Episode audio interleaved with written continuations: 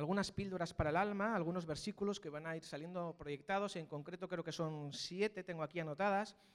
Píldora, píldoras para el alma, porque todos tenemos un alma, ¿verdad? ¿Quién no tiene su corazoncito?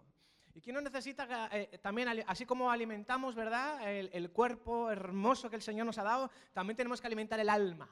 Y nuestra alma, hoy más que nunca, necesita nutrirse. Vamos a ver algunas pildoritas la primera se encuentra en, Hebreos capítulo 2, 18 y primera de Corintios 10, 13. Y de ahí sacamos la siguiente píldora para el alma. Quizá haya personas aquí que se sientan identificados con algunos de los versículos que vamos a estar recitando y otras con otros. Estoy convencido que al menos en una parte de los siete que vamos a estar hablando, en alguna parte el Espíritu Santo te va a hablar. Así que no te la pierdas. Quizá en este primero dices, bueno, yo, yo, no, yo no sufro de tentaciones, así que esta para mí no es.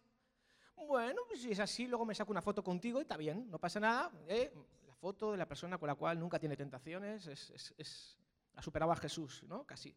Bueno, pero igual no es eh, lo que más te toca, pero igual te toca otro punto de la prédica. Entonces estemos atentos porque aquí, hermanos, hay para todos y para todas. Amén. Dice Hebreos 2.18 que por haber sufrido él mismo, Jesús, la tentación, puede socorrer a los que son tentados. ¿Cuántos dicen amén?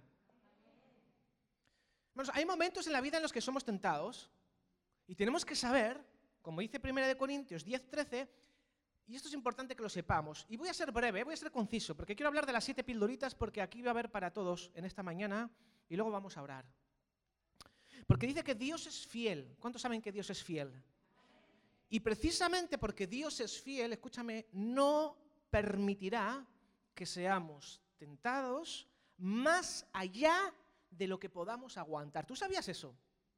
Porque hay algunos que van con la chaqueta de víctima por la vida y dicen, ay, es que fui tentado de tal manera que... y, sucumbí a la tentación, hermano, hermano, pastor, sucumbí a la tentación porque es que era, era demasiado grande para mí. Mentira cochina del diablo. Eso es mentira cochina, cochinorra. No es verdad.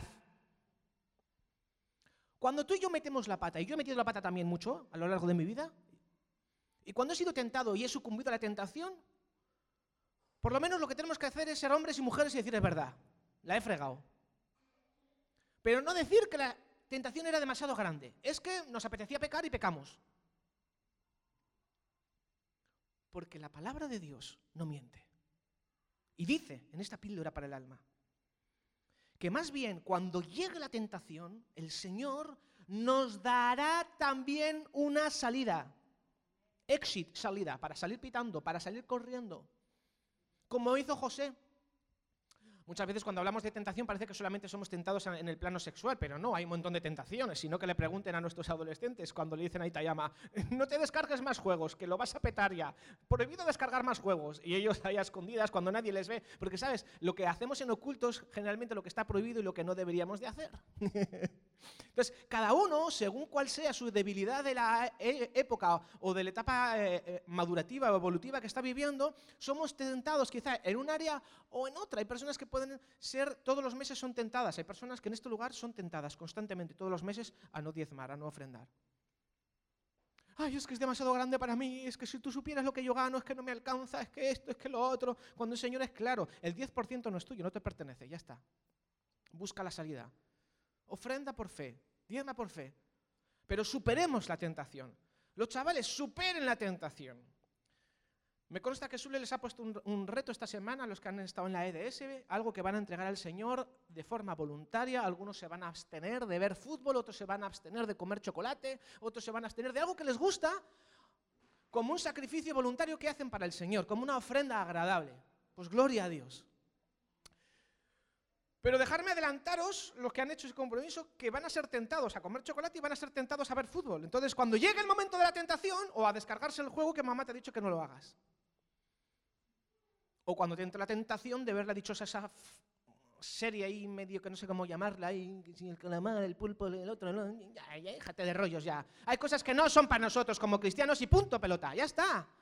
Pero vamos a ser tentados. es que ya me da curiosidad. Tanto hablar de que no se puede ya me da curiosidad. Yo sé que la tentación viene por lo que se supone que está prohibido y está oculto. Es como el niño pequeño. No metas el dedo en el enchufe, cae y que metemos el dedo. Pero hermanos, nosotros no somos de los que cedemos a la tentación. Nosotros somos de los que reconocemos, porque somos espirituales y entendemos que aunque la tentación es real, pues, ¿me estáis siguiendo? La tentación es real, todos somos tentados en algo que nos causa debilidad. No solamente en el plano sexual, pero aunque fuera así, ¿qué hizo José cuando vino la tentación? Se puso a dialogar. Ay, mira, eres tan guapa que, jolín, cómo me encantaría estar contigo un ratito, pero no entres a dialogar con la tentación porque vas a caer. Eva se puso a dialogar con la serpiente y sucumbió. No se dialoga, no se razona, no se argumenta con la tentación. Con la tentación lo que hay que hacer es huir. Exit, huir, salida. Nos dará también una salida para que podáis resistir. Cada uno examine. Cuando seas tentado o tentada en esta semana, acuérdate que Dios es fiel y no vamos a ser tentados más de lo que podamos aguantar. Alguien necesita recibir esta palabra. Amén. Vamos con la segunda pildorita para el alma. Atentos el radar porque aquí puede haber alguien que se sienta muy débil. Y dice la palabra, bástate mi gracia porque mi poder se perfecciona en la debilidad. Así que a lo mejor a alguno de vosotros también le pasa como me pasa a mí a menudo, que nos sentimos débiles, nos sentimos con pocas fuerzas. Y entonces es cuando diga el débil, fuerte soy. Y a lo mejor en estos próximos días alguno de nosotros tendrá que practicar, me voy a tomar la pildorita de la... Diga el débil fuerte soy. Pues te lo tomas, Señor, esta pildorita. Mm. Diga el débil fuerte soy. Porque a lo mejor te levantas esta mañana y dices, uy, llevamos 23 días seguidos que no para de llover. 24, 25, yo llegué a contabilizar una vez cuando vivía en Vitoria 53 días seguidos. Y a uno es como, como que se le baja todo a los pies ya.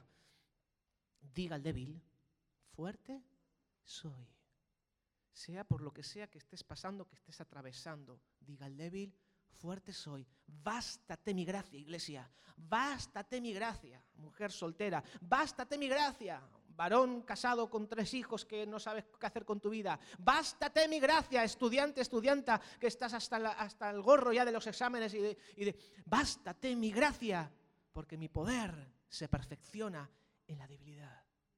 Bástate mi gracia para aquel que está buscando trabajo y regular los papeles y no encuentra la manera. Bástate mi gracia. Bástate mi gracia con esa enfermedad que te está trayendo por la calle de la amargura. Bástate mi gracia. Este versículo se, se escribió cuando Pablo dice que tenía una espina en su carne para evitar que se volviera orgulloso, el Señor lo permitió. No lo mandaba el Señor, pero lo permitía. A veces el Señor permite nuestra vida como aguijones en la carne que nos molestan, que son desagradables, que quisiera quitármelo, pero el Señor lo permite con un propósito. Así que, Señor, en esta situación que estoy atravesando, yo confieso, me tomo la pildorita, bástate mi gracia, dice el Señor. Amén. Y dice además el versículo 10, y me regocijo, dice Pablo, en las debilidades, insultos, privaciones, persecuciones y dificultades que sufro por, que sufro por Cristo, porque cuando soy débil, entonces soy fuerte. Vamos con la tercera pildorita. En el Salmo 107, 28 dice, en su angustia clamaron al Señor y Él los sacó de su aflicción. Hay personas que cuando vienen las angustias de la vida o situaciones angustiosas, porque ¿quién no vive de vez en cuando situaciones angustiosas? Cuando la angustia llame a tu puerta, había una vecina que se llamaba Angustias, ¿no? Y venía la Angustias ahí a llamar a la puerta. No me refiero a eso.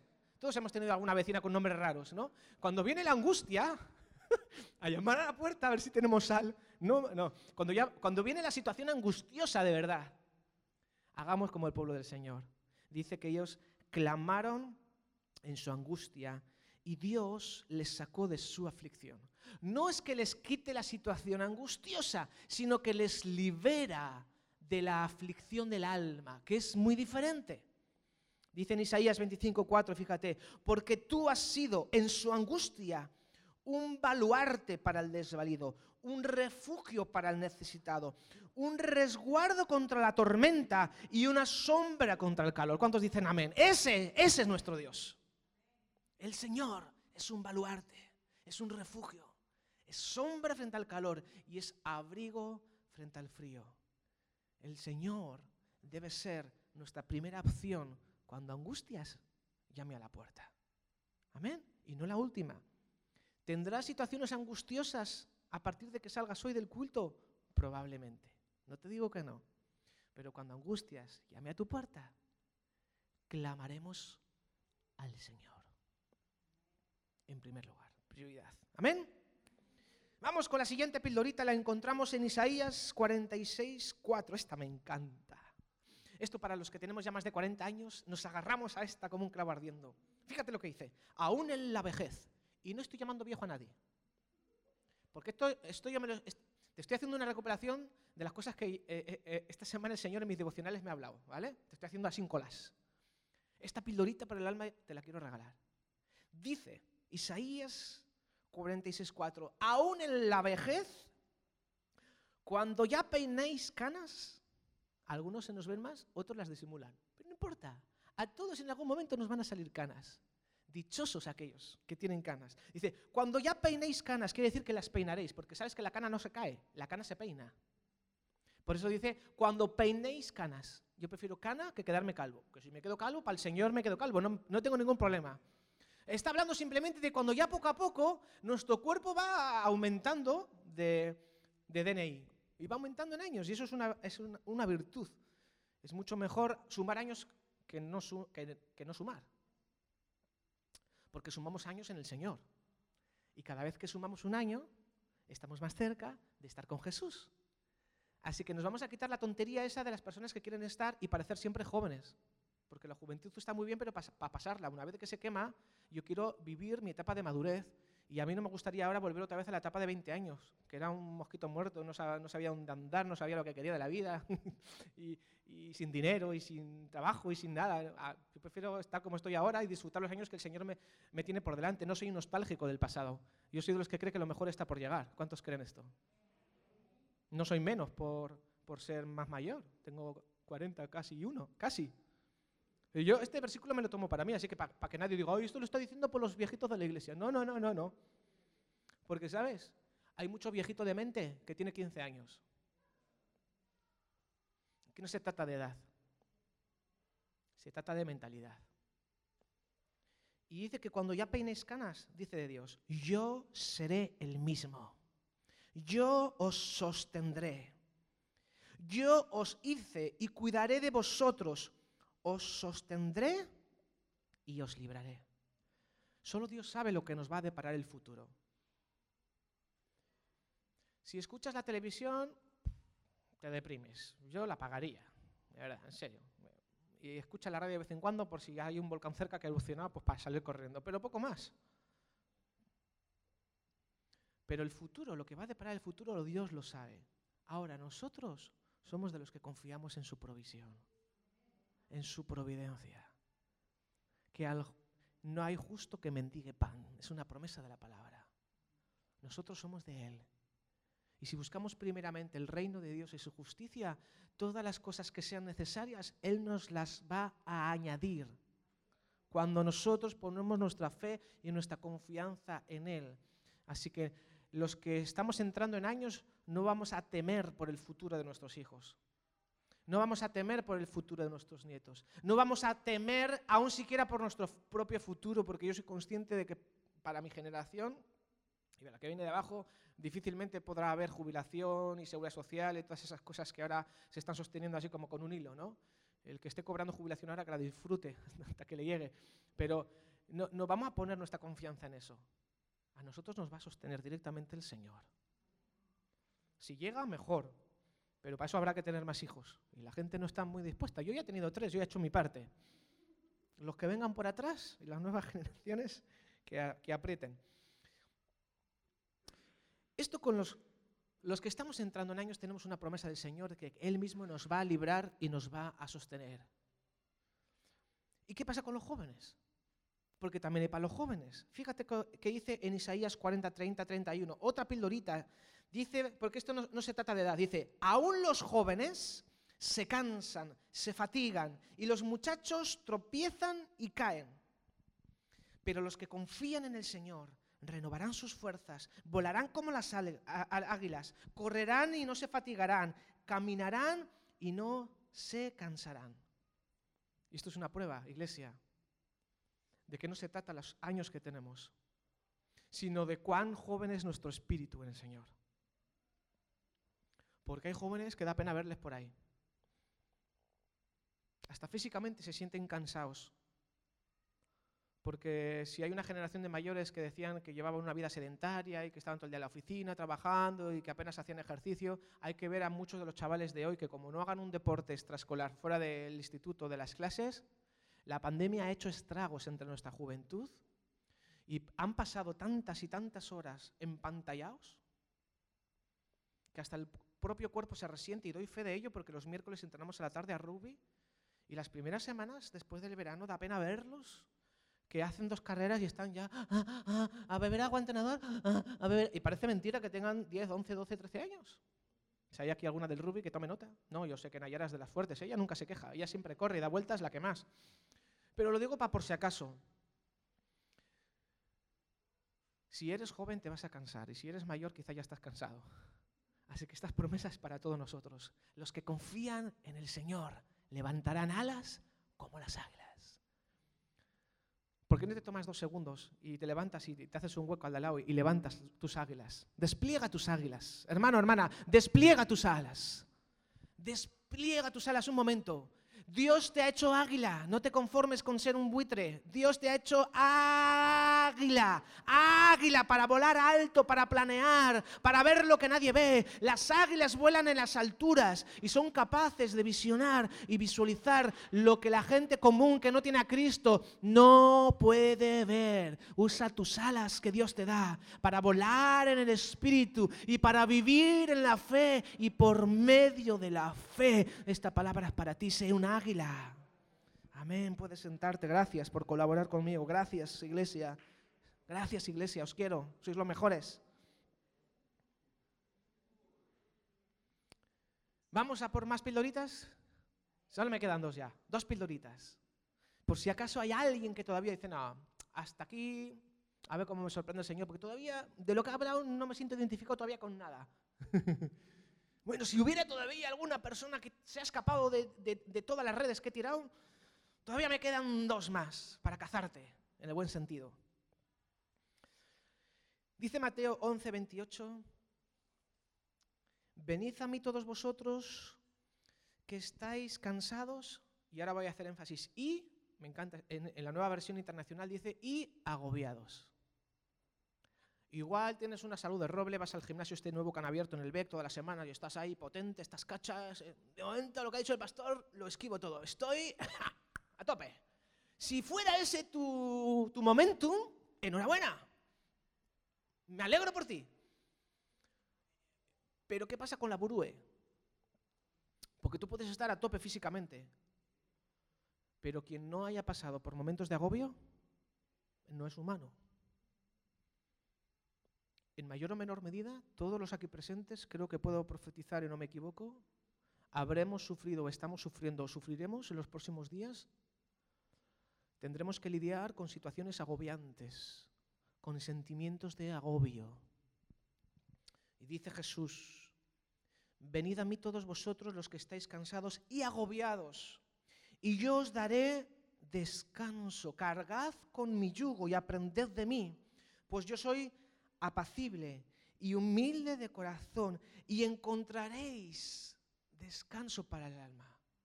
Porque ¿quién calma el alma agitada? Porque tú estás cansado, te echas una siesta de tres horas, te tomas un buen colacao con un bizcocho y te quedas, te quedas a tope, te quedas, aparte de un poco con, pesadez, pero te quedas, te quedas bien, ¿no? dices, uff, que viene dormido, he comido, me siento bien, ¿no? Te das un paseo y, y estás o'clock. Pero, pero ¿quién calma el alma agitada? El alma agitada no se calma con ejercicio físico, ni con dormir bien, ni con comer más o con menos, o hacer el ayuno intermitente, o tomar la pildorita, o tomar tranquilizantes para dormir. El alma agitada solamente, el alma agobiada, solamente la calma Jesús.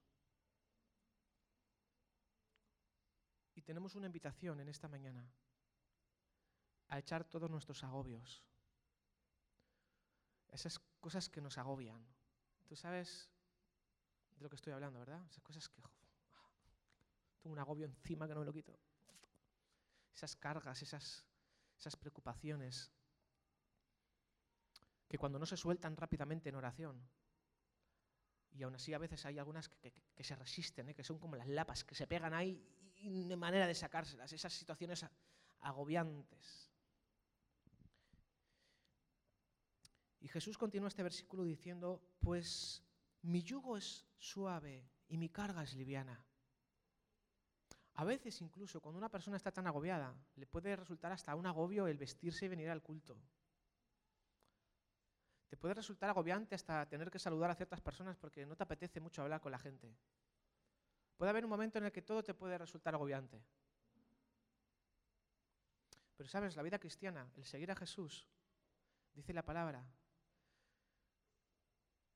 que la carga que Jesús nos pone para llevar no es una carga agobiante. El llevar una vida cristiana como a Dios le agrada no es un agobio, no es una carga. Dice que es suave y que es ligera. Para aquellas personas en las que su vida cristiana, llevar la fe en el siglo XXI supone una carga, como un lastre, es porque no hemos entendido quizá la profundidad de este pasaje. Dice mi, yugo en la, en la, antigüedad, en los tiempos de Jesús, bueno, y todavía ahora se sigue haciendo, va el buey con un yugo, que es un aparato de madera o de hierro, con dos, como con dos coberturas para meter el cuello.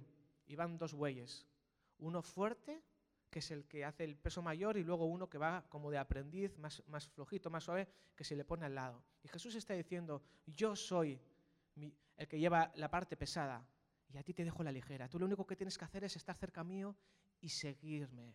Y si nosotros ponemos todas estas cosas realmente, las, las, nos las quitamos y como hemos cantado antes, lo canjeamos, lo ponemos en la presencia del Señor cada día, nuestros agobios, nuestras cosas, es Jesús el que se ha comprometido que si vamos a Él él va a llevar la parte pesada de nuestra vida. La parte agobiante se la va a cargar Él sobre su cuello.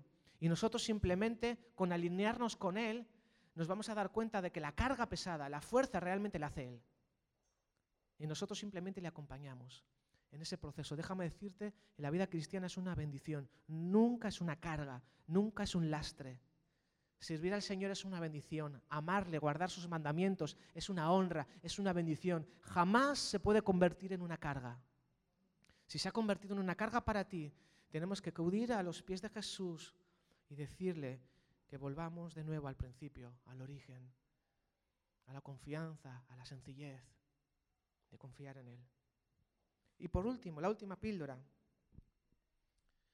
Dice Romanos 19. Si confiesas con tu boca que Jesús es el Señor y crees en tu corazón que Dios lo levantó de entre los muertos, serás salvo. Esta pildorita la he dejado para el final porque es posible que tú ya la hayas tomado hace mucho tiempo y fruto de ello has participado con nosotros de los símbolos del pan y del vino porque has comprendido en qué consiste el Evangelio, las buenas noticias de salvación. Pero quizá haya alguien que aún no se ha tomado la píldora, la píldora de la salvación. Es sencillo. Dice que si yo confieso con mi boca Creo que uno de los momentos donde ha habido mayor presencia del Espíritu, así palpable, Dios siempre está, ¿eh? y nosotros no nos movemos por sentimientos, nos movemos por fe. Pero hay veces que como que uno percibe de una manera especial algunos momentos claves. Y cuando estábamos cantando todos juntos al unísono, Cristo, Cristo, cuando confesamos con nuestra boca de todo corazón, con entendimiento, el nombre de Cristo, el ambiente cambia. Las montañas se aplanan, los mares se abren, los agobios se disipan, las mentes cansadas se renuevan. Es Cristo. Finalmente, y así de simple, es Cristo el que marca la diferencia. Por eso Él debe ser siempre el centro de nuestra vida no un complemento, no una muleta, no un buen bastón. Él debe ser todo en nosotros, el primero y no el último. Por eso si confesamos con nuestra boca que Jesús es el Señor y creemos de verdad en nuestro interior, en nuestro corazón, que Dios lo levantó de entre los muertos, entonces se produce el milagro del nuevo nacimiento y el Espíritu viene a morar en nosotros y nos convertimos en hijos de Dios. Vamos a cerrar nuestros ojos, vamos a orar.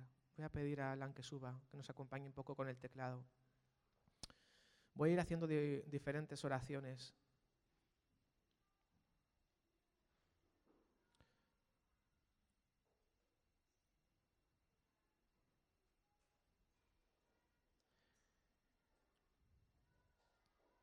Vamos a cerrar este tiempo orando.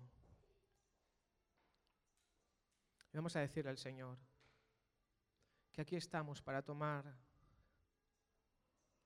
las píldoras del alma que necesitamos cada uno de nosotros.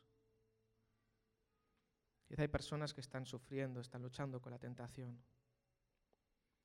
Personas que se sienten débiles o que están en angustia. Personas que quizá ya se han autodescartado pensando que son mayores para esto de servir al Señor.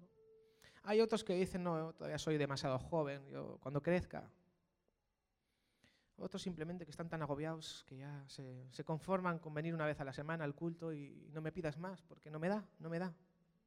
Y hay otros que simplemente me he acostumbrado a venir, pero ni siquiera sé si soy salvo o no. Para todos ellos vamos a ponernos de pie. Y me gustaría orar por ti. En esta ocasión, quizá por el tiempo, no voy a pedir que salgáis adelante, pero quiero que nos acostumbremos a que podamos tener siempre un momento de ministración. Y no tengamos que esperar a ir a congresos para que Dios nos visite. Gloria a Dios por los eventos y por los congresos.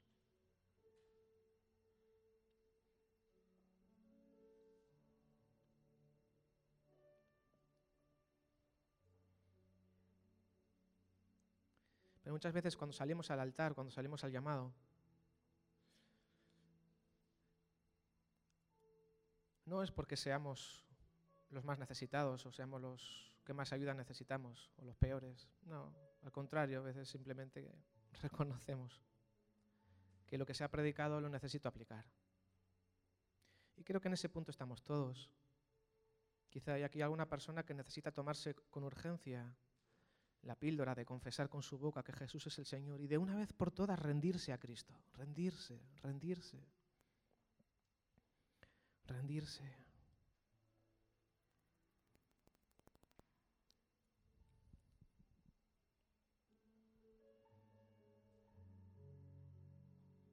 Señor, tú sabes quién necesita rendirse a Cristo por fin, de una vez y para siempre. Ríndete a Cristo en el nombre de Jesús ríndete al Señor. ¿Hasta cuándo claudicaréis entre dos pensamientos? Dijo el profeta. Si Baal es Dios, id en pos de él. Pero si el Señor es Dios, entonces arrepentíos y volveos a vuestro Dios.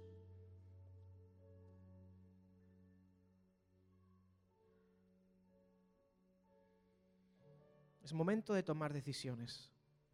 Es momento de decantarse por Cristo. Es momento de decirle sí a Jesús y no a mis especulaciones, no a mis argumentos viciados, no a mis excusas favoritas, no a mi propio egoísmo.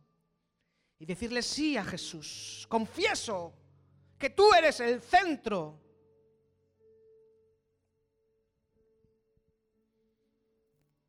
Tú eres el centro, Dios. Tú eres el centro, Dios. Y ya no soy yo más.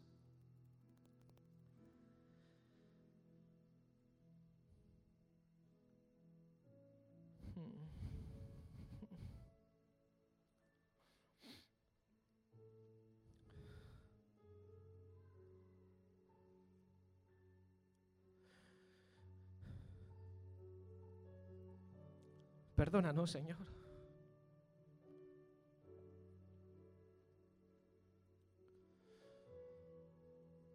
Perdónanos, Señor, las veces que te hemos quitado del centro, literalmente, te hemos quitado. Y hemos puesto en el trono nuestros agobios, nuestras angustias, nuestra edad, nuestra juventud, nuestras debilidades, nuestras excusas para pecar. Las hemos puesto en el centro, nuestras necesidades, y no te hemos colocado a ti.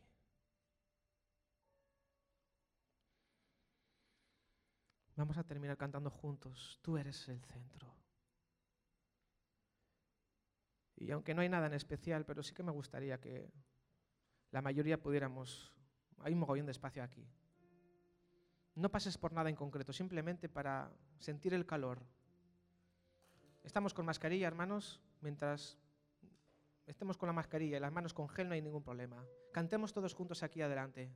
Dejemos que el Espíritu Santo nos ministre. Vamos a cantar todos juntos como una iglesia, como un solo cuerpo. Hay mucho espacio aquí. Venid, acercaros hasta aquí. Y vamos a cantar juntos y vamos a cerrar este tiempo de esta manera, diciéndole al Señor, aquí estamos Dios, reconociéndote a ti Señor. Queremos que tú seas siempre el centro, el centro, el centro de nuestra vida, Dios. Que tú seas el centro y no la periferia.